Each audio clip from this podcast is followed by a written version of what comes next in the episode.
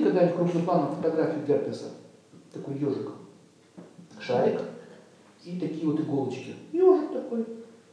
Ну вот он когда в клетку вашу протыкает клетку этой, этой иголкой, он протыкает, потом проникает, сжирает всю эту центральную клетку, потом образуются эти вот язвочки. То есть он что делает? Разрушает клетки, образуются кратеры. Потом гной идет, вот этот гной, это умершие клетки. Значит, надо было догадаться такое, сделать такую штуку, которая будет опять клювать. Герпес очень покрыто не смог вылечить. Я заметил, что герпес активнее становится, когда человек очень много беспокоится, суетится, и когда у него ослабевает организм. То есть он, он сначала суетится, и он устает сначала психически, а потом вспыхивает герпес. Кто это заметил? Это любой вирус. Не, не любой.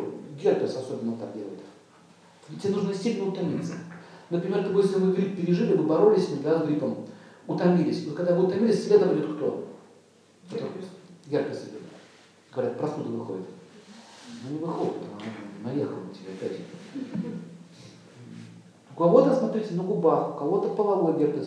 То есть какие-то герпесы появляются, у кого-то сильно покрывает. В общем, э, я давно изучаю природу вирусов, у меня есть такая идея, мне очень нравится изучать. Заметил одну деталь, что они сильно реагируют на твою психику. Факт. С ним договориться. Точнее, не с ними, кто за ними стоит. Программисты там работают, серьезно. А еще обратите внимание, грипп вспыхивает там, где люди очень много раздражаются. Раздражительности. Когда. Поэтому в крупных городах грипп чаще косит, чем в деревне. Заметили? Если вы не будете раздражаться, вас будут чихать, вы не заболеете. А если так, что чихаешь? Готов. Даже дома будешь сидеть, то подцепишь. Кто цеплял прямо дома, никуда не выходил? Как он проник, скажите?